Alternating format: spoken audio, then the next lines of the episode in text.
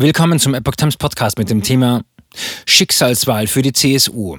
Ministerpräsident Söder bildet bayerische Landesregierung um. Ein Artikel von Epoch Times vom 23. Februar 2022.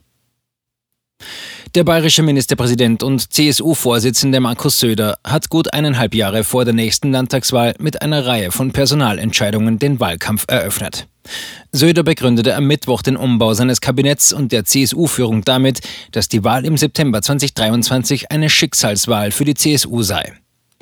Söder berief drei neue Minister und einen neuen Staatssekretär, machte Stefan Mayer zum neuen CSU-Generalsekretär und kündigte außerdem ein neues Grundsatzprogramm der CSU an. In aktuellen Umfragen hat die derzeit regierende Landesregierung von CSU und Freien Wählern keine Mehrheit mehr. Die lange für die CSU selbstverständliche absolute Mehrheit ist bei Umfragewerten von 35 bis 36 Prozent in weiter Ferne. Andererseits zeigen die Umfragen derzeit keine Alternative zu einer CSU-geführten Regierung.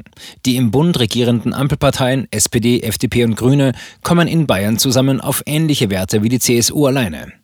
Söder sagte, 2023 ist eine Schicksalswahl, da müssen wir auch nachhandeln. Die personelle Aufstellung spiele eine ganz entscheidende Rolle für einen Erfolg bei der Landtagswahl. Er habe sehr genau abgewogen und sei überzeugt, dass eineinhalb Jahre vor der Wahl der richtige Zeitpunkt für einen Umbau des Personaltableaus sei. Stefan Mayer wird neuer CSU-Generalsekretär. Der Manager des nächsten Wahlkampfs wird als neuer CSU-Generalsekretär der Bundestagsabgeordnete Stefan Mayer. Der 48 Jahre alte Jurist war in der Großen Koalition Staatssekretär im Bundesinnenministerium.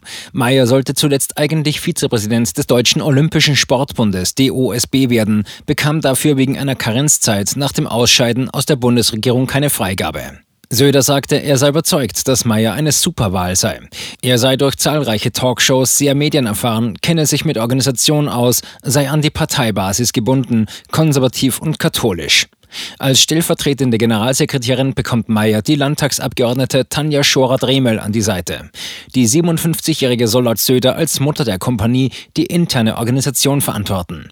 Der bisherige stellvertretende Generalsekretär, der Bundestagsabgeordnete Florian Hahn, werde der erste internationale Sekretär der CSU und solle die Außenpolitik verantworten. Söder kündigt Normenkontrollrat in Bayern an. Der bisherige CSU-Generalsekretär Markus Blume wechselt als Wissenschaftsminister ins bayerische Kabinett. Er löst Bernd Siebler ab. Söder berief zudem die Bayern-Vorsitzende der Frauenunion und frühere bayerische Umweltministerin Ulrike Scharf zur neuen Familienministerin in sein Kabinett. Für sie muss Carolina Trautner weichen.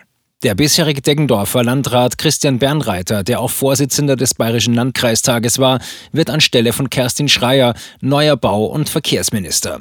Neuer bayerischer Innenstaatssekretär wird Sandro Kirchner, der Gerhard Eck ablöst.